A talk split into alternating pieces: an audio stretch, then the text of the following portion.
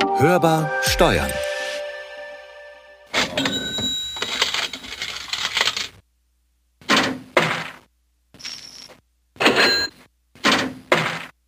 Das Geräusch, das kennst du, oder? Ja, Klingeln von der Kasse. Ja, genau. Also von der alten Kasse, glaube ich eher, ne? Und weißt du auch, wem wir dieses Geräusch zu verdanken haben? Ja, weiß ich, aber komm, sag's nochmal. Ja, ich sag's nochmal. Und zwar war das der James Ritty, das war ein Saloonbesitzer in Ohio. Der war es einfach leid, von den eigenen Mitarbeitern beklaut zu werden. Ja, verständlich. Ich möchte mich auch nicht beklauen lassen. Ja, was hättest du denn dann gemacht? Naja, zu dieser Zeit war vielleicht eine Alternative, die Winchester auszupacken. Ja, aber man merkt es schon an dem Geräusch, das ist keine Winchester, sondern der Herr Ritty, der hat 1883 einfach mal kurzerhand die Registrierkasse gebaut und damit auch erfunden natürlich und vor allen Dingen sich patentieren lassen. Ja, nicht dumm auf jeden Fall. Hinterher gab es keinen Griff mehr in die Schublade der Kasse, zumindest nicht so, dass er es nicht gemerkt hat. Hörbar Steuern, der DATEV-Podcast. Mit Konstanze Elter und Carsten Fleckenstein. Wir reden einfach drüber. Ja, und wer hätte das gedacht? Die Registrierkasse wurde natürlich auch weiterentwickelt und bald konnte man dann eben auch drucken, wann und was bezahlt wurde. Und irgendwann gab es dann auch die Kassenlade für das Bargeld. Ja, und vor allen Dingen gab es die Klingel. Also die hat dann den Händler darauf aufmerksam gemacht, wenn irgendjemand die Kassenlade geöffnet hat. Also sowohl berechtigt als auch unberechtigt. Ja, Gelegenheit macht ja immer Diebe. Das ist ja bekannt, ist heute noch so, war schon damals so.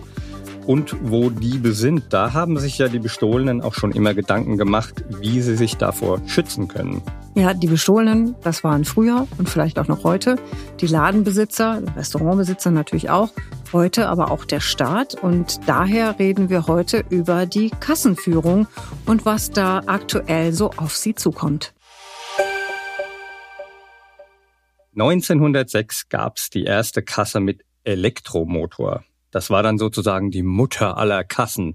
Das also kann ich mir jetzt so im, im Tante-Emma-Laden aber so noch gar nicht vorstellen. Das ist schon ziemlich modern für die Zeit, oder? Ja, also es hat ja auch nicht aufgehört mit der Entwicklung, auch wenn es dann zumindest ein bisschen gedauert hat. 1986, da gab's die ersten Kassen mit berührungsempfindlichen Bildschirmen. Ganz was Modernes damals. Also man sagt da, glaube ich, auch eher Touchscreen zu, oder? Genau, richtig. Die Kandidatin hat 100 Punkte. Dankeschön. Ja, es ging dann auch noch weiter. In den 1990er Jahren begannen die Registrierkassen dann Eigenschaften und Funktionen von PCs zu übernehmen. Ja, und heute ist es ja so, da hast du direkt mehrere Geräte. Wenn du so ein elektronisches Kassensystem hast, da hast du physische Geräte, also die eigentliche Kasse, dann vielleicht so ein Kartenleser Smartphone oder ein Tablet. Also man kennt das ja auch in Restaurants, wenn die dann so an den mhm. Tisch kommen und so da die Bestellungen aufnehmen und dann später abkassieren mit diesen Geräten. Und dann gibt's natürlich auch Softwares, Apps und äh, die sind dann auch äh, mit einer externen Datenbank verbunden und dann kannst du noch so Belegdrucker anschließen, Barcode-Scanner und natürlich auch immer noch Kassenladen. Also die Multifunktionslösung Absolut. mit allem drum und dran. Und für viele Kassennutzer, also so denn sie eine elektronische Kasse benutzen, war der 31. März ein wichtiges Datum, denn da ist die Frist abgelaufen für die sogenannte TSE, also ausgeschrieben technische Sicherheitseinrichtung. Und das war auch nicht die erste Frist, erklärt uns Astrid Schmidt. Hörbar kompetent. Seit 2020 sollte es eigentlich für alle Unternehmen gelten, die ein elektronisches Kassensystem nutzen. Eine verpflichtende sogenannte technische Sicherheitseinrichtung, die TSE. Der Gesetzgeber wollte damit dem Steuerbetrug durch manipulierte Kassen einen elektronisch sicheren Riegel vorschieben. Aber schon 2019 wird klar, die technischen Sicherheitseinrichtungen der Kassenhersteller werden zum Stichtag weder komplett fertiggestellt noch zertifiziert sein. Das Bundesfinanzministerium erlässt daher eine zusätzliche Nichtbeanstandungsfrist für Unternehmen. Diese gilt aber nur dann, wenn sie bis zum 30. September 2020 noch keine TSE eingebaut haben. Doch Corona macht auch hier einen Strich durch die Rechnung. Wieder ist abzusehen, dass viele es nicht schaffen werden, fristgerecht ihre elektronischen Aufzeichnungssysteme mit einer TSE auszustatten. Dieses Mal hat nicht der Bund, sondern die Länder ein Einsehen. Eine weitere Frist zum 31. März 2021 wird eingeführt. Bedingung, Unternehmen haben eine TSE beim Kassenhersteller bestellt und bis zum Stichtag eingebaut. Nun ist auch diese zweite Fristverlängerung abgelaufen. Alle Unternehmen, die eine lokale TSE eingerichtet haben, sind aus dem Schneider. Problematisch wird es für die Firmen, die auf eine Cloud-TSE gehofft hatten. Derzeit gibt es dafür nur einen Anbieter in Deutschland. Der zweite Anbieter ist nicht vollständig zertifiziert. Deshalb sind diese Unternehmen zum Großteil auch noch nicht mit einer entsprechenden TSE ausgestattet. Auf weitere Fristen dürfen die Firmen aber nicht mehr hoffen. Man fragt sich ja jetzt schon, was das Ganze eigentlich schon wieder soll. Also irgendwie hat man immer öfter den Eindruck, unser Gesetzgeber stellt mal alle unter Generalverdacht. Naja, also zumindest ist es so, dass es keine, also wie ja immer bei Steuerbetrug oder auch Schwarzarbeit, da hat man eigentlich keine belastbaren Zahlengrundlagen, weil man ja kaum auf diejenigen zumindest statistisch nicht valide zeigen kann, die eben ja tatsächlich den Staat oder die Steuern hinterziehen.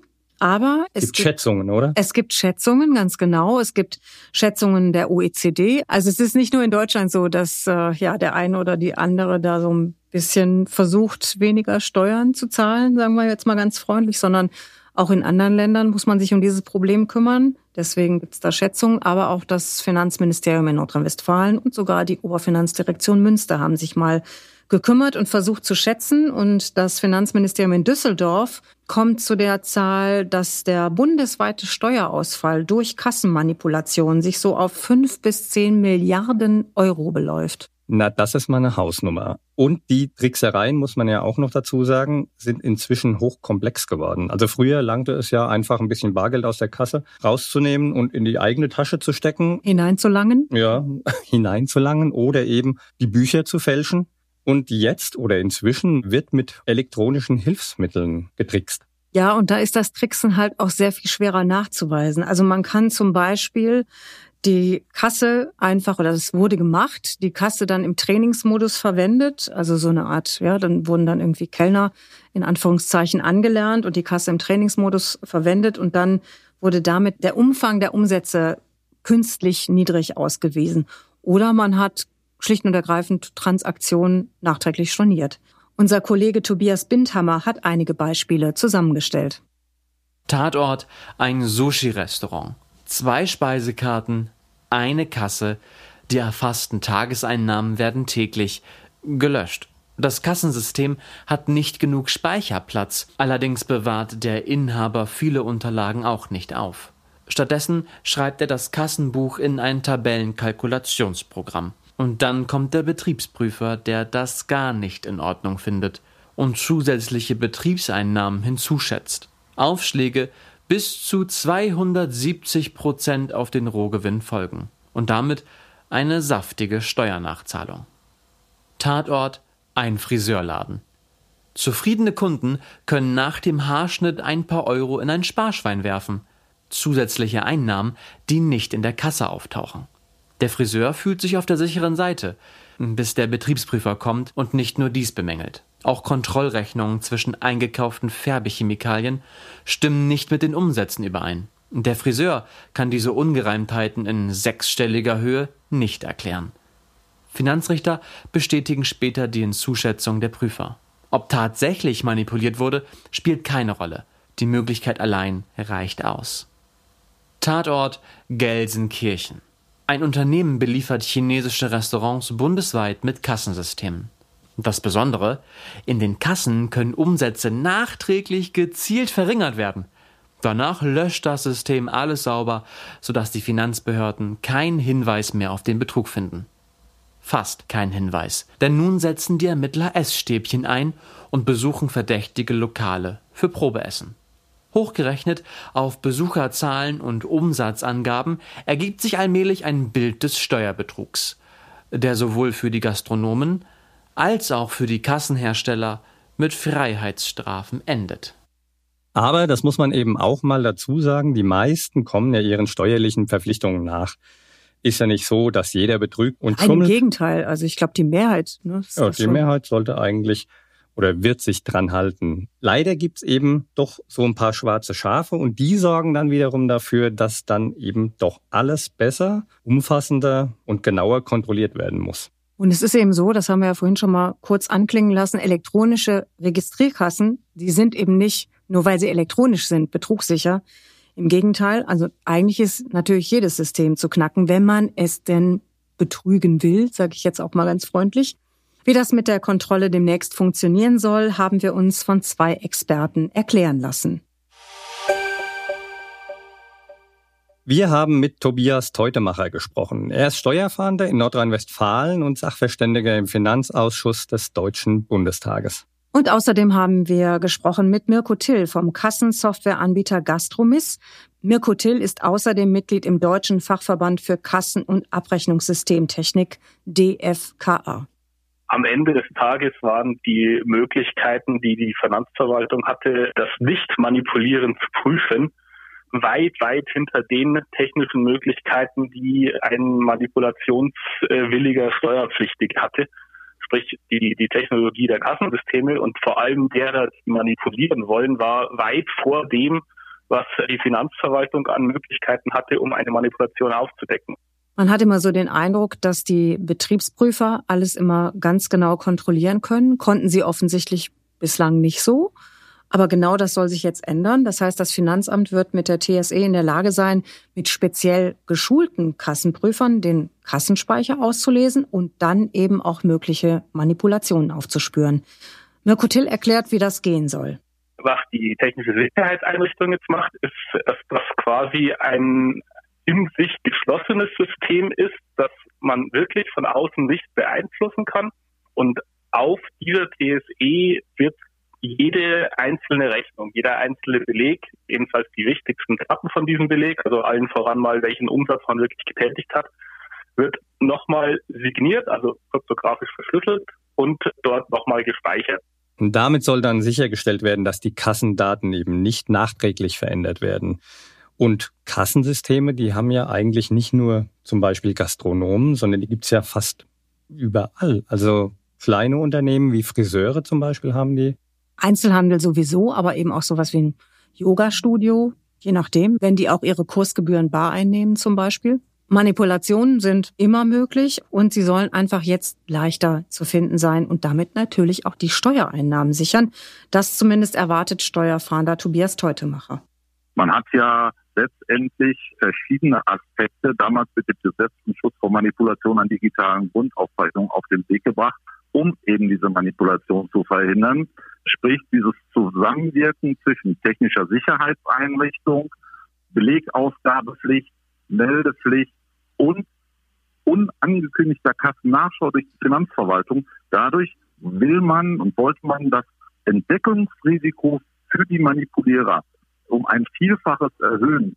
Bei so einer unangekündigten Kassennachschau prüft das Finanzamt die Kassenführung ja doch sehr genau. Die kommen ja ohne Ankündigung vorbei und Unternehmer können sich eben nicht vorbereiten. Also die Prüfer können ja vorher Testkäufe machen. Genau, das ist also dann vor der Kassennachschau und bei der Kassennachschau können sich die Prüfer wirklich alles angucken, was irgendwie mit der Kassenführung zu tun hat. Also Aufzeichnungen, Bücher, andere Unterlagen, alles, was für die Kassenführung irgendwie relevant ist. Die TSE bringt Finanzbehörden damit eben auch einige Schritte weiter im Kampf gegen den Steuerbetrug. Das meint zumindest Mirko Till vom Kassenverband BFKA. TSE selber verhindert keine Manipulation. Aber dadurch, dass eine Kassennachschau im Idealfall innerhalb von einer Viertelstunde erledigt ist und somit jeder Prüfer am Tag 20 Kassennachschauen machen kann, wird das Entdeckungsrisiko derer, die manipulieren, so weit nach oben geschraubt, dass es sich hoffentlich nicht mehr lohnt. Und das ist das Ziel von dem ganzen System.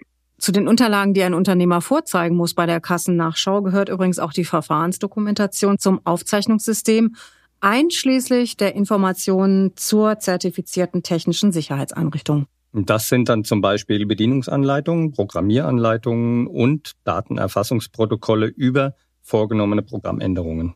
Das sind eine ganze Menge Unterlagen und der Betriebsinhaber ist auskunftspflichtig. Also auch wenn er nicht da ist, ist er auskunftspflichtig gewissermaßen. Und wenn er nicht da ist? Ja, dann hat er quasi einen Stellvertreter zu benennen oder eine Stellvertreterin. Da müssen nämlich sachkundige Mitarbeiter das übernehmen. Auf jeden Fall müssen sich viele Unternehmer demnächst darauf einstellen. Wenn uns dann die Pandemie mal losgelassen hat und wir wieder zum, ich nenne es mal, normalen Leben wieder zurückkehren werden, dann ist natürlich verstärkt mit Kassennachschauen zu rechnen. Denn bis dato, wir haben, ich meine, 2019, glaube ich, 13.000 Kassennachschauungen gemacht bundesweit und die Zahl wird sich um ein Vielfaches sicherlich erhöhen. Aber was ich mich jetzt trotzdem noch frage, ist, hat denn eigentlich jeder TSE? Also ich glaube, man muss da schon nochmal unterscheiden zwischen denjenigen, die zumindest schon mal eine bestellt haben und die ist dann vielleicht noch nicht ausgeliefert worden oder eingebaut worden und denen, die sich noch gar nicht gekümmert haben. Der DFKA hat ja dazu mehrere Umfragen gemacht und Stand Ende Februar wird die bisherige Umstellungsquote im Schnitt auf 57 Prozent geschätzt. Also das bedeutet ja immer noch, dass knapp die Hälfte sich nicht gekümmert haben oder zumindest noch keine haben. Also der Mittelwert der Anteile der Kunden, die noch keine Umstellung beauftragt haben, der liegt bei 29 Prozent. Ein Drittel ist natürlich immer noch eine ganze Menge, aber es gibt natürlich auch eine große Bandbreite, warum Unternehmen sich möglicherweise noch nicht gekümmert haben. Laut den Rückmeldungen aus der Fachbranche hat dies wenig überraschend mit dem anhaltenden Lockdown und dem, so heißt es, zögerlichen Investitionsverhalten der Kassenanwender zu tun. Also sprich, die haben kein Geld dafür. Also bei geschätzt mehr als der Hälfte der Kunden werden finanzielle Probleme vermutet. Und den Informationen zufolge liegen ja sehr viele Aufträge zur Umrüstung beziehungsweise zur Neuaufstellung vor. Und diese Umfragedaten bilden ja nur einen Teil des Marktes ab. Also sprich, das kann in die eine wie in die andere Richtung noch ausschlagen, positiv wie negativ. Und ja, alle, die das Thema TSE noch nicht zu Ende gedacht oder zu Ende geführt haben, führen konnten. Da ist es natürlich auf jeden Fall sinnvoll, auf die Finanzverwaltung zuzugehen, einen entsprechenden Antrag zu stellen, auch gegebenenfalls mit Hilfe des Steuerberaters oder der Steuerberaterin. Ja, und Informationen oder Hilfen für den Antrag auf Fristverlängerung findet man ja auch auf verschiedenen Internetseiten, beispielsweise beim Zentralverband des deutschen Handwerks. Und da verlinken wir natürlich die Infos in den Show Notes. Fakt ist jedenfalls, die Schonfrist ist vorbei, es gibt keine mehr. Und das Thema ist ja auch schon seit mehreren Jahren akut. Auch TSE nach dem Kassengesetz eigentlich auch seit Anfang des vergangenen Jahres Pflicht. Und wenn es dann mal losgeht mit den Kassennachschauen, mit den unzähligen, die Steuerfahnder Teutemacher vorhin angekündigt hat, dann kann es natürlich sein, dass diejenigen, die bis dato noch gar nichts gemacht haben, also die gesagt haben, na ja, warten wir erstmal ab, tut sich eh nichts, Kopf in den Sand, so ungefähr, dass die verschärft mit Kassennachschauen zu rechnen haben und dann auch mit Ordnungswidrigkeitsverfahren. Und das Bußgeld da, das ist schon nicht ohne, das kann bis maximal 25.000 Euro hinaufgehen. Ja, schlecht für die, die zu Recht erwischt werden, wenn sie es nicht tun wollen. Bleiben noch die, die gar kein elektronisches Kassensystem haben. Also das betrifft dann die offene Ladenkasse oder, wie Steuerfahnder Teutemacher sagt, aus Sicht des Fiskus keine Kassenführung des Vertrauens, weil eben halt man da an bestimmte ja, Aufzeichnungspflichten gebunden ist und die oft in der Praxis nicht eingehalten werden. Wahrscheinlich ist das gar nicht so aus böswilliger Absicht, also höchstwahrscheinlich sogar, sondern es geht natürlich im Alltag auch unter, was alles beachtet werden muss bei den Einzelaufzeichnungen. Und da gibt's ja dann auch schon eine ganze Menge, also zum Beispiel der Name des verkauften Produkts oder der Preis, die Zahlungsart. Vielleicht ist ja dann so ein elektronisches System doch gut angelegtes Geld. Vor allen Dingen, wenn man bedenkt, dass man bei einer Betriebsprüfung dann keine Probleme mehr bekommt. Also wenn man dann eben nicht mehr gegen Aufzeichnungspflichten verstößt. Und es ist ja auch so, wenn sowas rauskommt, also sprich, wenn die Kassenführung als nicht ordnungsgemäß verworfen wird, dann wird unter Umständen auch die ganze Buchführung als nicht ordnungsgemäß verworfen und dann wird zugeschätzt. Das kann teuer werden. Sagen wir mal, auf dem Markt, auf dem Wochenmarkt kann man theoretisch mit einer Kasse auf dem Handy, ja, kann man die Einzelaufzeichnungen erfüllen. Also auch da die Voraussetzungen, die dazu führen, dass ich eben eine offene Ladenkasse ohne Einzelaufzeichnung führen kann, die sind sehr hoch. Und wenn ich keine Kasse habe, müsste ich alle diese Einzelaufzeichnungen händisch machen. Das heißt, ich muss wie früher so Quittungsblocks haben, denn jedes Mal, wenn ich das verkaufe, muss ich so eine Quittung ausstellen. Also so eine Art Low-Budget-Lösung für kleinere Unternehmer. Wenn ich vielleicht nicht von einer Einmalinvestition ausgehe, sondern eine kleinere Kassensoftware besorge, dann ist, glaube ich, die Zeit und den Ärger, die ich mir dadurch erspare, betriebswirtschaftlich auch für den Kleinstunternehmer, schon sinnvoll, weil ich allein mir die zwei Stunden handschriftlich Quittungen am Tag schreiben spare und stattdessen lieber meine Kunden bedienen kann. Natürlich kostet die Anschaffung oder auch die Umrüstung Zeit und teilweise sicher auch viel Geld, aber die technische Sicherheitseinrichtung, die ist ja nicht nur gut für den Fiskus als solche, sondern die verschafft Unternehmen ja auch Klarheit gegenüber den Finanzbehörden. Und so elektronische Kassensysteme bieten ja so als solches aus Unternehmersicht zusätzliche Vorteile, denn damit macht man das ja nicht nur für den Fiskus, sondern eben für sich selbst. Genau, man kann da zum Beispiel betriebswirtschaftliche Auswertungen rausziehen oder das Ganze auch mit dem eigenen Warenwirtschaftssystem verknüpfen und so weiter. Und damit hat man eben auch als kleiner Unternehmer den gesamten Überblick. Demnächst hörbar. Ich bin ja mal gespannt, wie sich diese ganze Kassengeschichte, also Kassensicherheit und so weiter, wie sich das zum Beispiel auf die Gastronomie auswirkt. Ob man da auch was mitbekommt im Restaurant. Also ich würde ja auch gern mal wieder essen gehen. Carsten?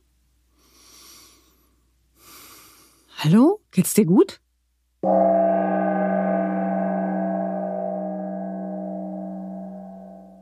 Was soll das denn jetzt werden? Ich beobachte meine Atmung. Wie jetzt? Im Podcast? Naja, ich bereite mich schon mal auf die nächste Sendung vor. Mit Atmen. Ja, das ist ja eine Achtsamkeitsübung und da redet ja jetzt jeder davon.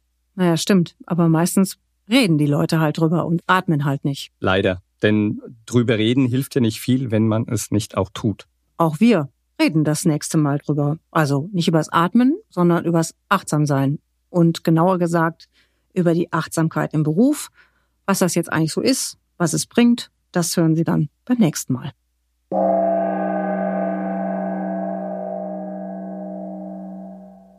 Das war Hörbar Steuern, der DATEV Podcast. Wenn es Ihnen gefallen hat, dann abonnieren Sie uns, teilen Sie uns auch gerne und bewerten Sie uns in Ihrer Podcast-App. Und wenn Sie uns was zu sagen haben, das geht natürlich wie immer auch unter podcast.datev.de. Oder Sie rufen uns an und hinterlassen uns eine Sprachnachricht unter der kostenlosen Telefonnummer 0800 082 6782. Mein Name ist Konstanze Elter. Mein Name ist Carsten Fleckenstein. Wir wünschen Ihnen eine gute Zeit. Bleiben Sie optimistisch. Und hören Sie wieder rein. Hörbar Steuern. Der Datev Podcast.